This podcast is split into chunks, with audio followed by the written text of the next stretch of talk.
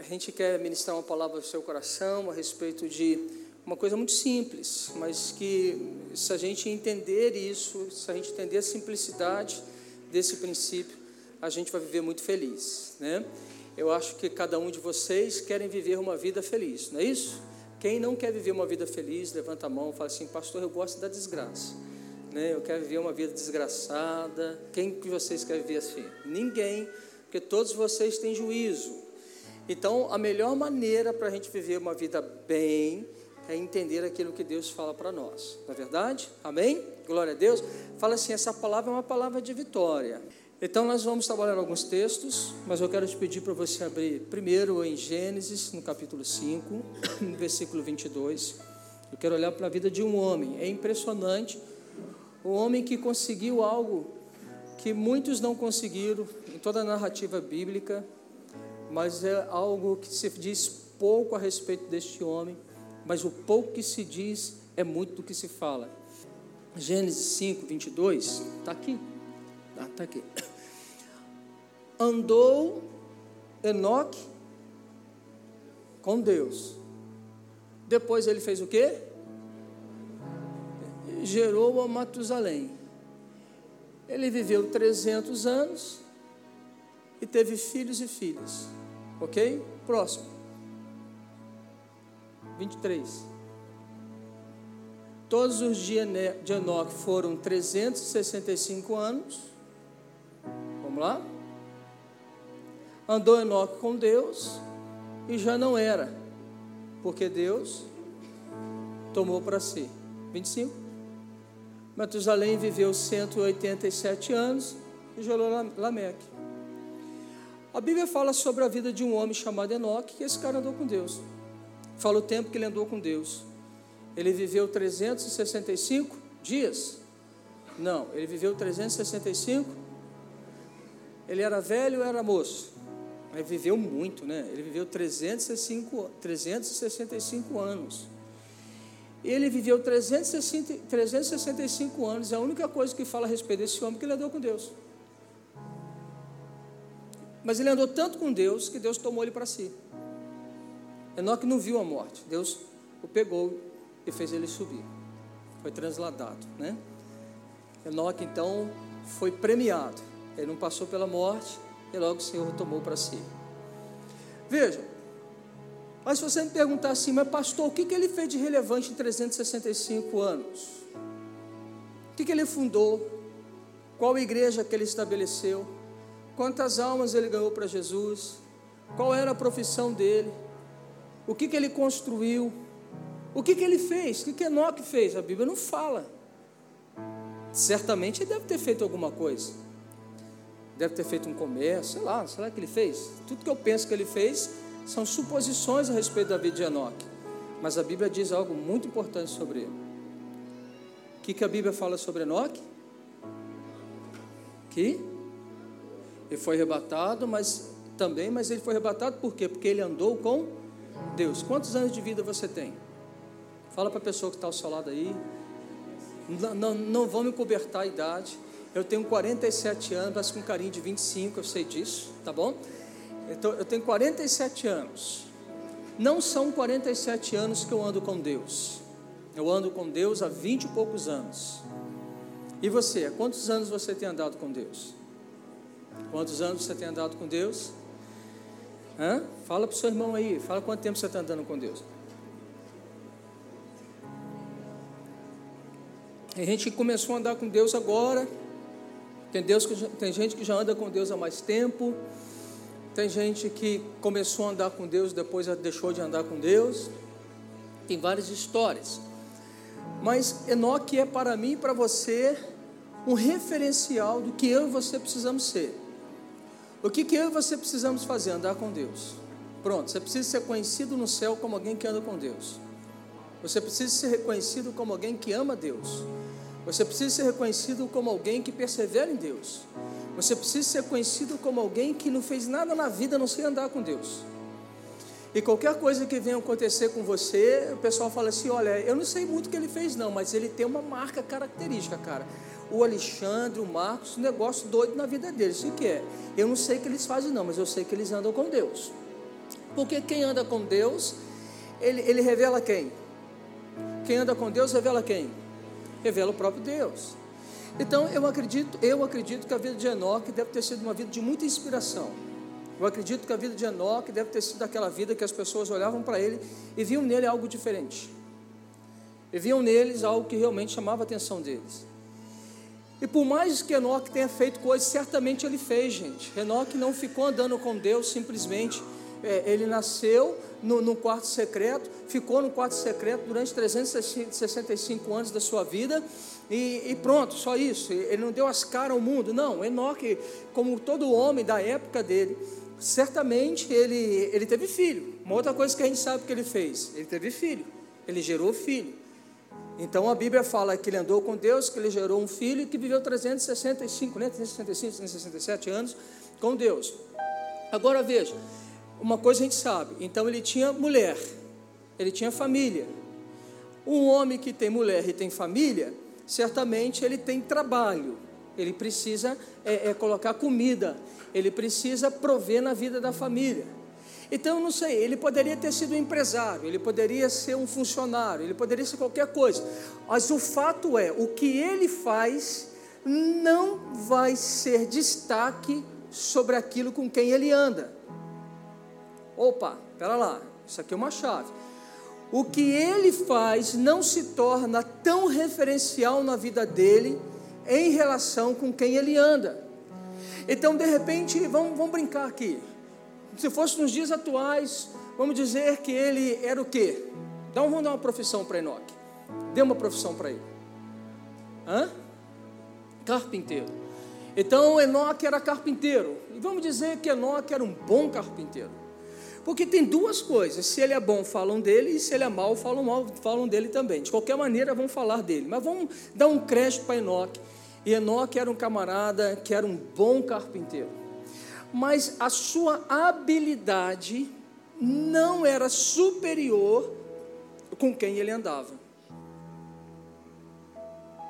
Tanto que as pessoas poderiam dizer a respeito de Enoque: Enoque foi carpinteiro, fez muitos móveis, ah, vendeu muita coisa, criou a primeira marcenaria do mundo. Poderia dizer um monte de coisa dele, mas a Bíblia destaca que ele andou com Deus. Qual a diferença para os nossos dias atuais entender a importância de Enoque? Porque hoje, nos dias de hoje, nós estamos demasiadamente querendo ser reconhecido, querendo ser reconhecido por aquilo que nós fazemos. Opa, pera lá, mas como é assim? Vamos lá. É, para que, que serve o Instagram?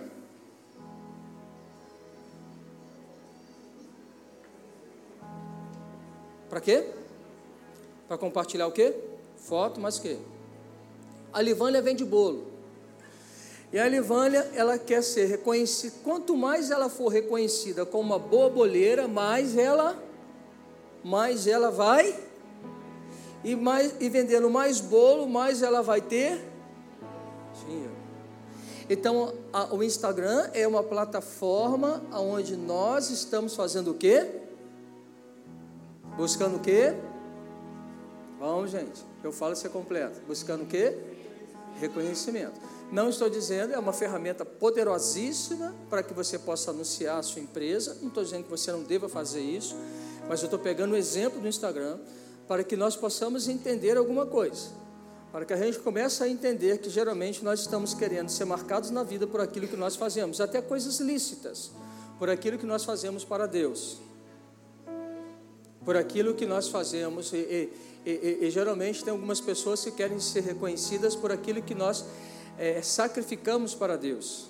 Tipo, olha, eu dei tanto, eu vendi uma casa, não, eu, eu, eu dei meu carro, eu fiz isso, eu fiz aquilo para ajudar alguém. E às vezes a pessoa ela pode estar contando isso para que ela seja reconhecida como alguém de um coração bondoso e que se possam falar dele, opa, nunca se viu uma pessoa como essa aí na terra, um cara, poxa, ele deixou, você viu o que ele fez? Ó, oh, ele deu um milhão de reais lá para a igreja metodista Valentim, aleluia, mistério, glória a Deus que você possa fazer isso, né? Mas olha, ele deu um milhão de reais. Aí todo mundo começa a falar assim: ó, oh, é aquele ali que é o cara que deu um milhão de reais. Aquele ali que é o cara que vendeu isso, aquele ali que é o cara que fez aquilo.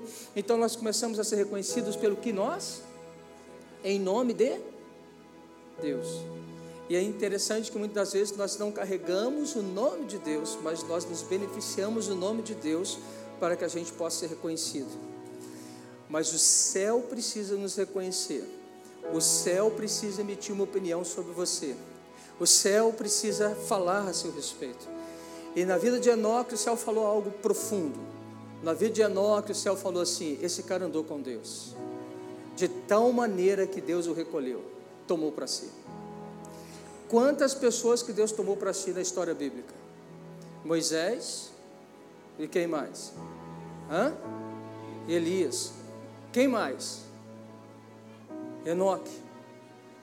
Quantos personagens? Você falou de Davi, você falou comigo de centurião, você falou comigo de Moisés, você falou comigo de Paulo, mas nenhum desses grandes homens bíblicos que também andaram com Deus, Deus não tomou para si. Você pode falar da, Bíblia de, da vida de Paulo, e é legal a gente olhar para Paulo, que você vai ver que ele amou tanto a Deus que ele se deu a vida toda para o Senhor. Ele pregou em vários lugares, ele ensinou a palavra em vários lugares. A razão de eu estar pregando para você aqui hoje é porque houve um Paulo que se importou comigo, com você, com os gentios. Então esse camarada é desbravador, eu admiro demais o Paulo. Paulo é uma inspiração, mas Enoque precisa ser para mim, para você também uma inspiração de que a gente possa trilhar a nossa história e fazer da nossa vida uma vida onde seja destacado com que eu e você andamos com Deus. Ou numa versão mais atualizada hoje, poder dizer a, a seu respeito dizer assim: olha, esse aqui é um homem de Deus. Essa aqui é uma mulher de Deus. Não há nada que refuta dele ser conforme Deus. Ele é um homem ou mulher de Deus. Que seja esse o seu prêmio, que seja esse aquilo que você se empenha, que seja isso aquilo que você é, é, é aplique teu coração para receber algum desses títulos do céu. O céu emite os seus títulos, o céu emite os seus vereditos a nosso respeito. Mas veja, quando a gente pensa hoje a respeito do cristianismo, a pseudocultura do cristianismo, existe corridas a respeito do cristianismo, existe muitas falácias a respeito do cristianismo, e nós reduzimos o cristianismo ao simples fato de nós pertencermos a uma denominação religiosa e fazer alguma coisa dentro de uma, de uma denominação religiosa. E geralmente, quanto aquele que mais faz dentro de uma religião, mais ele é destacado. Então, por exemplo, se a gente pergunta assim: olha, o que, que você faz? Faz assim, eu sou professor de escola dominical, eu sou pastor, eu sou. A gente fala os títulos, né? A gente fala todos os nossos títulos, aquilo que nós fazemos, aquilo que nos intitula como alguém importante, porque nós fazemos alguma coisa para Deus. E, e, e, dentro de uma, de uma perspectiva dessa, a gente está trocando as coisas, nós estamos colocando o fazer à frente do andar, de ser um homem e uma mulher de Deus. Nem sempre fazer as coisas para Deus te qualifica como uma pessoa de Deus. Nem sempre aquilo que você faz pode ser algo que afirme que você de verdade é um homem e uma mulher de Deus. Você pode fazer as coisas para Ele, mas o fazer não faz você ser, tá bom? O, o que faz você ser é com quem você anda, e, e, e com quem você anda define quem você é, e aquilo que define quem você é vai influenciar aquilo que você faz, como extensão daquilo que você é. Então, tudo que eu faço, nada é um esforço, é um processo natural, porque eu sou exatamente isso que eu faço. Eu não preciso me esforçar, naturalmente eu faço, porque eu sou isso. Então, a, a gente começa a olhar para isso, e, e eu te falei que é uma palavra simples, eu te falei que é uma palavra de vitória, eu te falei que é uma palavra, se você entender isso, vai, vai virar uma chave na sua vida, porque a vida cristã consiste em andar com Deus. Só isso. Todos os dias andar com Ele. Todos os dias entender o coração dele. Todos os dias deixar Ele fazer algo na minha vida. Agora veja, ah, aí a gente está vivendo essa questão né, de uma cultura onde ah, nós gostamos de, por exemplo, avaliar se as coisas são ou não são de Deus. Hoje nós temos vários profetas que querem falar no nome de Deus. Hoje nós temos várias pessoas que, que já, já se intitulam Boca de Deus. E tem gente que começou, nasceu agora no Evangelho, ele já, já, já se intitula mestre, já se intitula alguém conhecedor de tudo, e ele começa já a falar. A internet está aí, você, é, é, você coloca a tua voz nas redes sociais. E nas redes sociais você quer alcançar seguidores, e, nas, e alcançar seguidores você conta uma história. E de repente você conta uma história, você é um bom contador de história, você tem muitos seguidores. Logo, se você tem muitos seguidores, você acredita que você tem autoridade para poder falar sobre determinados assuntos. Porque aqueles que te seguem, nós acreditamos que eles nos conferem autoridade de poder representá-los. Porém, nós precisamos entender que, na maioria das vezes, nós não estamos ainda preparados para dizer a respeito de certas coisas que são profundas, certas coisas que a gente não tem entendimento, não tem discernimento. Então nós nos tornamos uma igreja que é rápida para julgar as pessoas, nós nos tornamos uma igreja que é rápida para julgar os movimentos, nós nos tornamos uma igreja que ela é ávida para condenar todas as coisas, mas ela não tem ouvido e sensibilidade para ouvir verdadeiramente a voz do Senhor, porque nós estamos ouvindo a voz de muitos profetas e que nós não conhecemos, porque os profetas das redes sociais, muitas das vezes eles aparentam ser uma coisa, mas eu não ando com ele. Eu não vou na casa dele. Eu não sei como ele trata a sua esposa, eu não sei como ele trata os seus filhos. Eu não sei como ele lida no comércio. Eu não sei como ele lida nas suas relações. Então, geralmente, nós nos fundamentamos e queremos dar ouvido a alguém que está de longe porque aquele que está de perto, ele tem autonomia e poder para me confrontar exatamente com quem eu sou. Quem está longe não te confronta, porque não olha nos teus olhos. E aí a gente fica, muitas das vezes, refém disso. Eu não estou dizendo que você não deva ouvir, eu ouço também muitas pessoas, eu aprendo com muitos homens de Deus, eu também escuto as redes sociais. Mas dentro do que a gente está falando sobre uma casa de paternidade, você precisa estabelecer para você quem são os seus referenciais, aqueles que te inspiram, aqueles que você olha para a vida dele e fala assim: Eu quero ser como você. E, e, e, eu acho que uma coisa que deve nos inspirar é se nós encontrarmos referencial igual Enoque. O Enoque não vai pregar nas grandes igrejas. O Enoque não está nas grandes cruzadas. O Enoque não está fazendo a produção de muitos vídeos. O Enoque está andando com Deus. E o Enoque, o céu está falando com ele, está dizendo para ele assim: Esse é um homem de Deus, ele anda comigo. E por 365 dias, 65 anos, 367 anos, eu não me recordo exatamente o tempo que esse homem viveu, mas por 300 e poucos anos de vida de Enoque, ele foi simplesmente um homem que não desviou de andar com Deus. Então, porque ele andou com Deus, creditou a ele a receber um título. Ele andou com Deus. Então veja, quando nós começamos a entender o, o, o, processo de uma casa de paternidade, e quando nós começamos a entender, nós começamos a perceber o seguinte: eu preciso de ter referenciais na minha vida, e eu preciso me tornar referencial para a vida de alguém. Por isso a Bíblia vai dizer que Enoque gerou Lameque. E aí ele vai dizer o seguinte: então ele gerou um filho. Uau, fala comigo assim: ele gerou um filho. E quando eu gero um filho, eu gero uma continuidade. Quando eu gero um filho, eu gero um DNA que vai passar para uma outra geração. Quando eu gero um filho, eu estou gerando o fruto de um investimento. Porque um filho, ele não é um filho tão simplesmente quando ele nasce, mas um filho, eu não sei quanto tempo que ah, tem ali, está falando, né? Vamos ver aqui, vamos lá. É cinco, né? Quanto tempo que esse homem viveu, né? Ah, é, o filho de. Vamos pegar essa informação aqui. Vocês que são bons de, de matemática, eu não sou, já estou falando que eu não sou. Para você não ficar rindo de mim quando eu errar nas minhas contas. Então veja, Enoque viveu 65 anos, gerou é, é, Metusalém. Então ele gerou Metusalém depois de 65 anos. Começa vocês fazerem conta. Andou Enoque com Deus depois que gerou Metusalém, viveu 300 anos. É, 300 anos e teve filhos e filhas, então ele teve mais de um filho. Todos os dias de Enoque foram 365 anos, isso, 365 anos. É, vamos subtrair, 365 anos de 65 anos. Quanto tempo tem aqui? Quanto que é? Quanto? É, é isso mesmo? 300? É. 60, é, 300. Essa conta estava fácil, tá vendo? 300. Então veja, durante 300 anos, Matusalém, é isso? Metusalém, Metusalém andou com Enoque.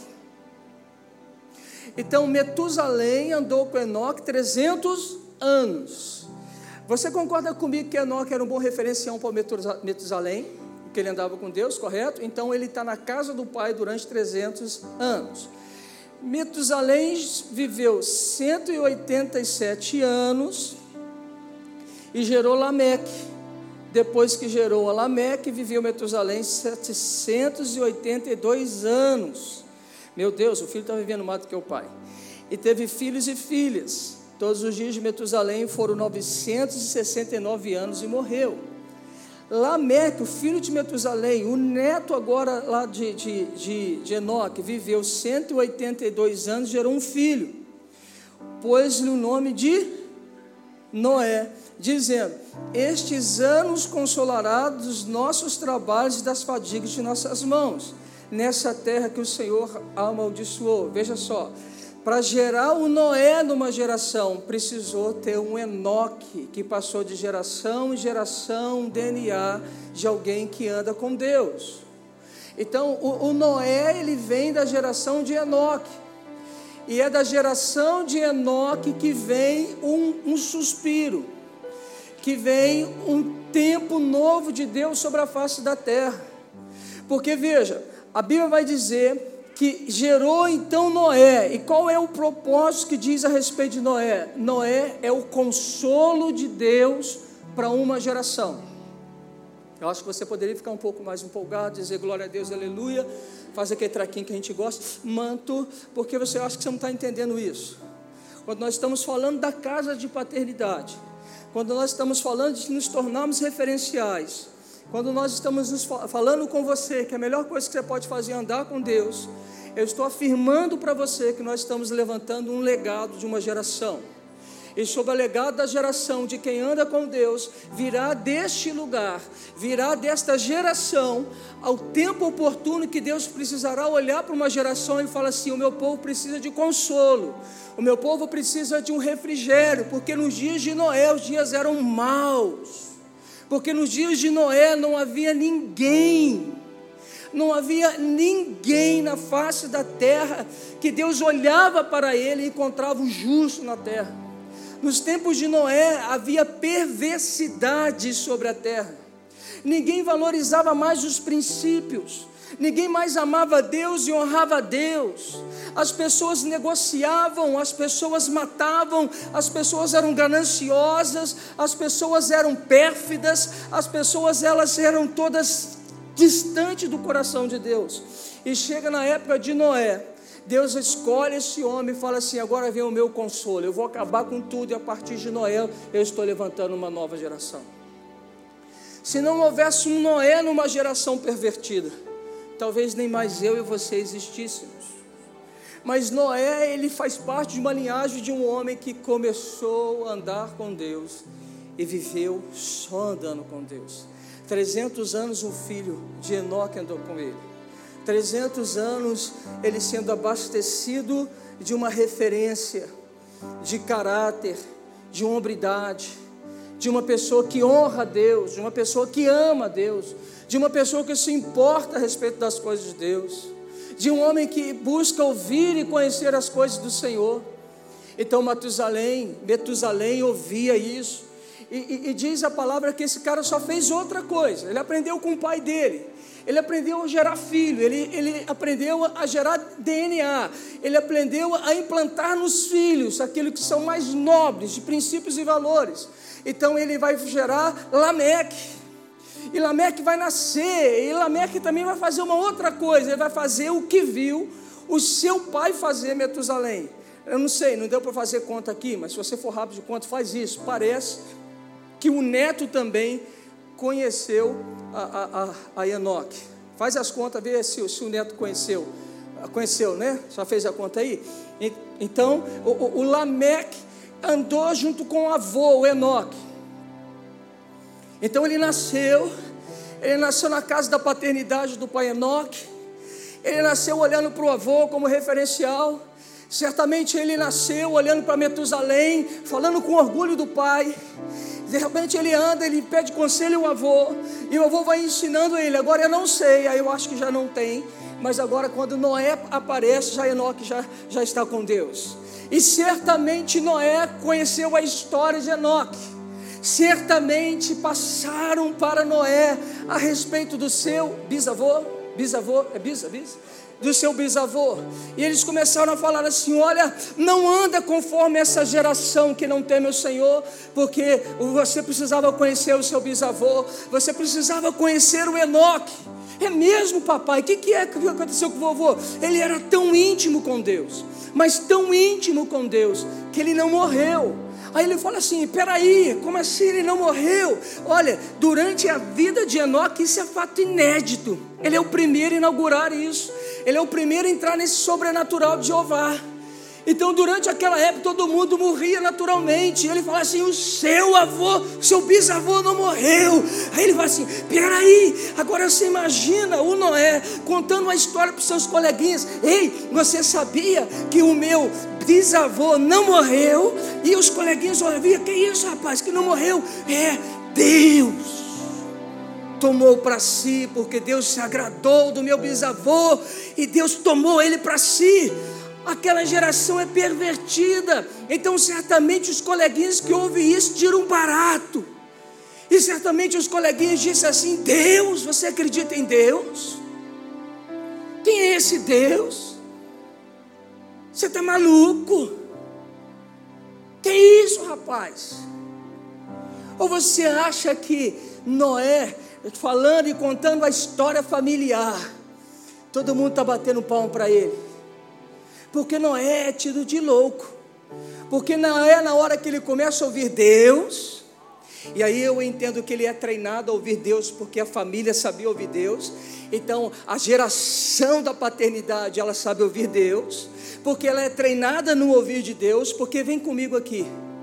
Numa época que não chove, um camarada ouviu de Deus, que vai fazer vir água sobre a terra, e que manda ele fazer um barco. Qualquer um, meu irmão ou irmã, ia ficar maluco, ia ficar doido, ia falar que isso é coisa do capeta, e dizer assim: não, eu preciso de um psicólogo. Você ia falar para alguém e a pessoa fala: você precisa de um psicólogo, você precisa de um psiquiatra, você não está legal, você está endemoniado. Que isso, menino? Deixa disso. Mas porque Noé ouvia a voz de Deus. E aí tem uma diferença entre ouvir e discernir a voz. Porque Noé ouvia e discernir a voz, ele não teve nenhuma dificuldade em fazer o que Deus disse a ele. Ainda que todo mundo caçoava dele, ainda que todo mundo não acreditava nele, mas ele ouviu a voz do céu. Então eu começo a entender que nessa família existe algo que é transmitido ao legado, a capacidade de ter a sensibilidade de ouvir Deus falar. Não pensemos nós que ser Noé era fácil. Não pensemos nós que ser conforme Noé foi era algo muito fácil. Não era fácil na época de Noé dizer coisa a respeito de Deus, porque ninguém queria ouvir coisa a respeito de Deus. Então, Noé é o fruto de um legado deixado por Enoque, casa da paternidade. E o que passaram para esse menino é tão somente o seu bisavô andou com Deus. E andou tanto com Deus, que em um determinado momento ele já não era. Procurávamos por Enoque Enoque, o pai, levou. Deus levou. Aonde está o túmulo do menino? Não, você não está entendendo, ele não morreu. Você não está entendendo, não foi sepultado. A besta fera não comeu ele. Deus se alegrou dele e tomou ele para ele. Doideira. O que eu e você queremos? Como eu e você queremos ser reconhecido? Porque aí eu quero falar com você algumas barreiras que tira de mim e tira de você a capacidade de ouvir Deus. algumas situações que em mim e você pode furtar de mim e de você a voz de Deus. Primeiro, em, Romanos 1,16, a Bíblia declara que o Evangelho ele é poder de Deus, mas ele fala que ele é o poder de Deus para quem? Para quem crê. Então há uma diferença. Tem muita gente que não vive uma vida na onde se manifesta o poder de Deus sobre ele. Por quê? Porque ele não crê. Ele até diz: "Ah, eu, a Bíblia diz que o evangelho é poder de Deus, que essa palavra é o poder de Deus, que tudo o que está dizendo aqui é poder de Deus". Mas OK, o discurso está correto. O que você anuncia é correto mas acontece que você não vive a manifestação do poder de Deus. E quando eu não vivo a manifestação do poder de Deus em mim, é simples, é porque eu não creio. Porque eu não acredito sobre isso que a palavra está falando para mim. Mas eu, eu ando com ele, eu até falo dele nas redes sociais. Eu até estou contando a historinha nas redes sociais, mas às vezes você conta uma história que, quando colocado diante de você, ela te expõe, porque a verdade te deixa nu, porque a verdade te faz mostrar você de como você é, e como eu sou, pastor, um hipócrita, um, um charlatão, porque você não vive conforme você prega. Mas na rede social ninguém sabe disso. Então na rede social me escondo, porque eu vendo uma aparência. Uau! Então peraí, pastor. Porque às vezes nós nos colocamos a falar sobre assuntos que nós nem os sabemos. Paulo fala isso nas suas cartas. Se eu não me engano, quando ele está orientando a Timóteo quando ele está falando daqueles que têm aparência de piedade, que parece. Então a gente precisa entender esses processos.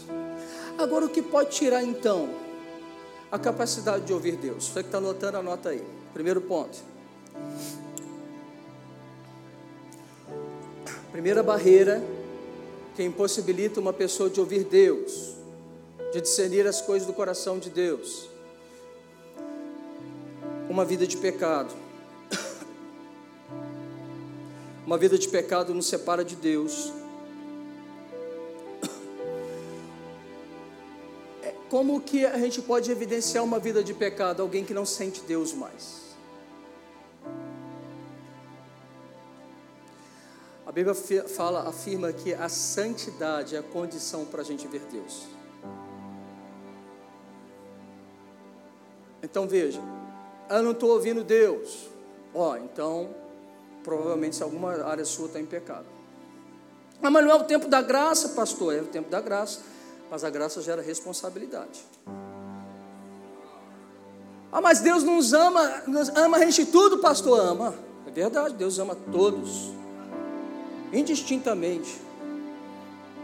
Deus é, é chonadinho, chonadinho em você. Deus está lá no céu fazendo hashtag amo você até o fim. O Senhor emite sons para chegar aos seus ouvidos para que você entenda que Ele ama você. Isso é uma verdade. Mas não vamos fazer desse amor de Deus uma liberalidade para o pecado. Porque aquele que está no pecado não conheceu o Senhor. Então, uma condição que a gente precisa entender: a graça me atrai e a graça me permanece nele.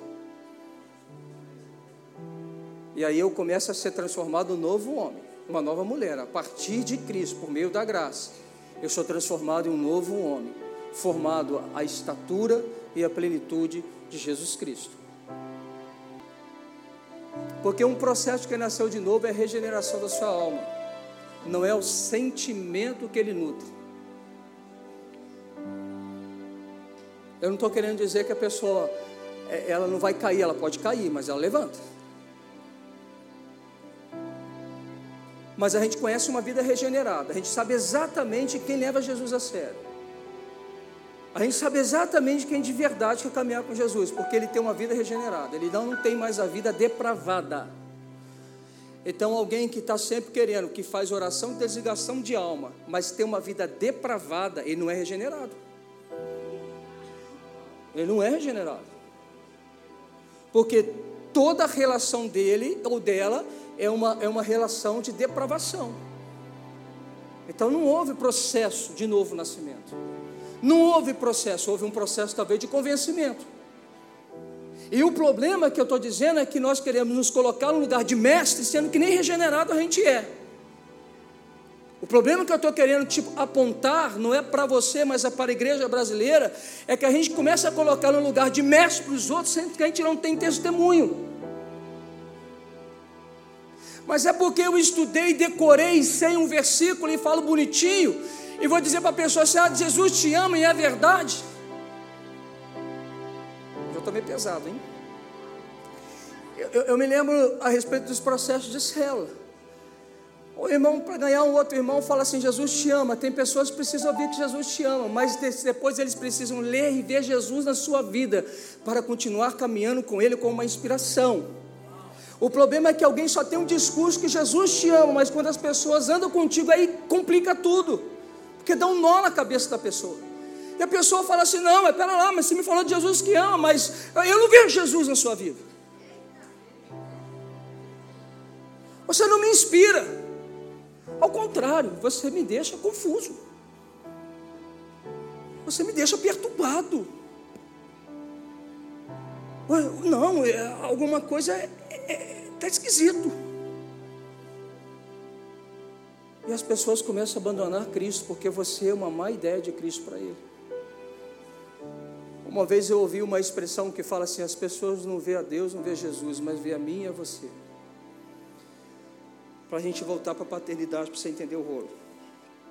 A paternidade significa o filho anunciando o pai. A paternidade significa o seguinte: o filho vive pelo pai. A paternidade significa o seguinte: o filho anuncia o pai. E o pai dá testemunho do filho. Na casa da paternidade, o pai fala do filho e o filho fala do pai. Vamos conferir isso? O que Jesus mais falou foi sobre o pai. E o que o pai disse de Jesus, de uma maneira mais clara e inequívoca, foi no seu batizado. Lembra, Jessé, batizado dele? O que aconteceu no batizado dele? Vamos lembrar? Que, que, que desceu? Uma pomba? E a pomba desceu e o ouviu, ouviu uma voz. E a voz falou assim: hashtag estamos juntos até o fim. Foi isso? Não. O que, que a voz falou? Eis o meu. Eis o meu. Eis o meu. Em quem eu tenho prazer me compraz. Céu emitiu um veredito do Filho. Olhem para o meu Filho amado, que me dá prazer. Hum. O céu falou de Jesus. O pai testemunhando o filho e o filho testemunhando o pai. Uma certa vez Jesus falou assim: estavam perguntando e falando com Jesus: Jesus, mostra-nos o Pai. E Jesus fala assim: Quem me vê a mim, vê o Pai. Porque eu e o Pai somos um. O filho anuncia o pai. E o pai testemunha a respeito do filho. Caso da paternidade. De uma certa forma, Enoque, ou Noé está falando de Enoque. Porque se você começar a observar o texto bíblico, você que não gosta muito de genealogias, você vai perceber que da genealogia que está aqui em Enoque, que passou por Noé, vai comungar em Jesus. Jesus veio da mesma linhagem de que Enoque viveu. E aí, quando você olha, você fala assim: vamos olhar para a família de Jesus. Você vai ter algumas pessoas que são enxertadas também. prostitutas que foram restauradas, que fazem parte da genealogia. Você vai ter essas questões todas, tá? Não vai pensar você também, tipo, é, Hitler pensou, né? Da raça pura, né? Você vai perceber que na genealogia de Jesus também tem gente que foram colocadas por causa da graça do amor do Senhor Jesus, todas elas. Mas o que eu quero te chamar a atenção é que na genealogia de Jesus está registrado que ele veio de um homem que andou com Deus. Então, um homem e uma mulher que anda com Deus vão transparecer Jesus nas gerações. O, o que nos atrapalha de ouvir Deus? Uma, vida de pecado. Segundo, ouvir seletivamente de acordo com as nossas necessidades. Ou seja, você só escuta aquilo que lhe convém. Não é? Você só, você só extrai aquilo que é bom. Ah, isso aqui foi bom. Né? Então eu, eu sou seletivo. Então vem uma palavra de Deus, eu falo, não, não é isso não. Né? Eu já contei para vocês um caso que o Cote fala. Ele estava fazendo um seminário, uma mulher estava desesperada, orando a Deus, querendo saber de Deus se ela deveria de verdade viver com seu amante ou deveria viver com o seu esposo. Ela tinha uma vida dupla, ela era casada e tinha um amante. E ela está lá no lugar e está orando fervorosamente: Deus, eu estou confusa, eu não sei o que faço. Me dá uma luz, Senhor. Ministra uma palavra no meu coração. Aí, eles leram, é, aí foi lido um texto, aquele texto lá, né, que, que Deus deu a, a Abraão, né? Sai da tua terra, da tua parentela e vai para a terra que eu lhe mostrarei.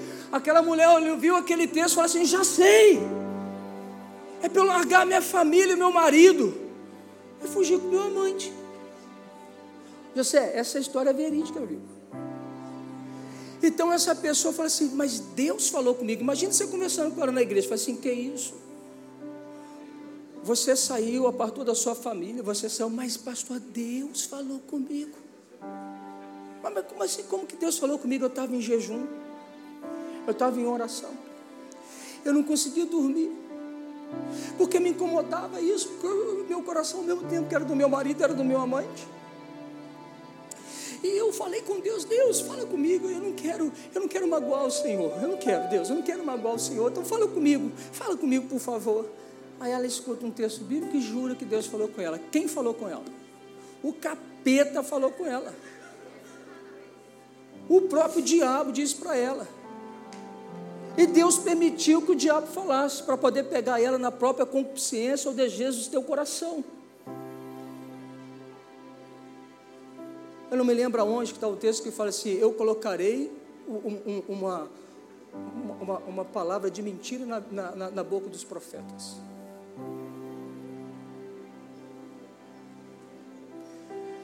Então guarda teu coração, irmão. Procura ouvir o que você precisa ouvir. Checa o que você está ouvindo. Checa se ele passa pelo caráter de Deus. Checa se ele passa pela santidade de Deus. Tem coisa que você não precisa nem fazer jejum, não. É só estar tá claro as coisas. Necessidade de reconhecimento. Tem gente que quer, tem, tem necessidade de reconhecimento. Aí não quer ouvir Deus. Faz de tudo para que você bate palminha para Ele. Faz de tudo. Faz pose, faz biquinho, anota, eu quero pregar, eu quero ensinar, eu quero fazer isso, eu quero fazer aquilo. Ei, ei, vem cá, presta atenção. Mas que negócio esquisito, você, toda hora você quer holoforte, você quer flash.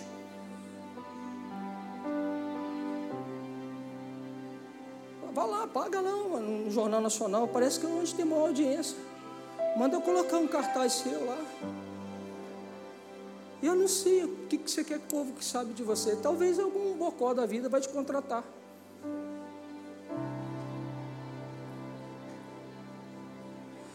Davi só foi por reconhecimento natural, nacional, porque Deus conheceu ele no secreto.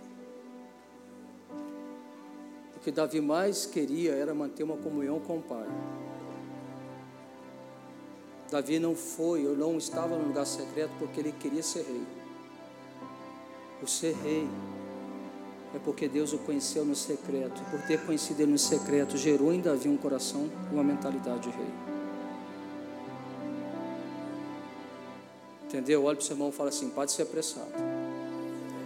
Vai ter o tempo certo. Por fim, incredulidade. Na incredulidade, nós nos achamos melhores do que Deus.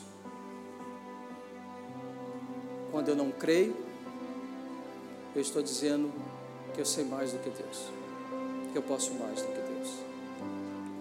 Para a gente orar, eu confesso você que essa ministração surgiu aqui, não estava nem programando de falar nada disso para vocês, mas eu queria que você entendesse algumas situações.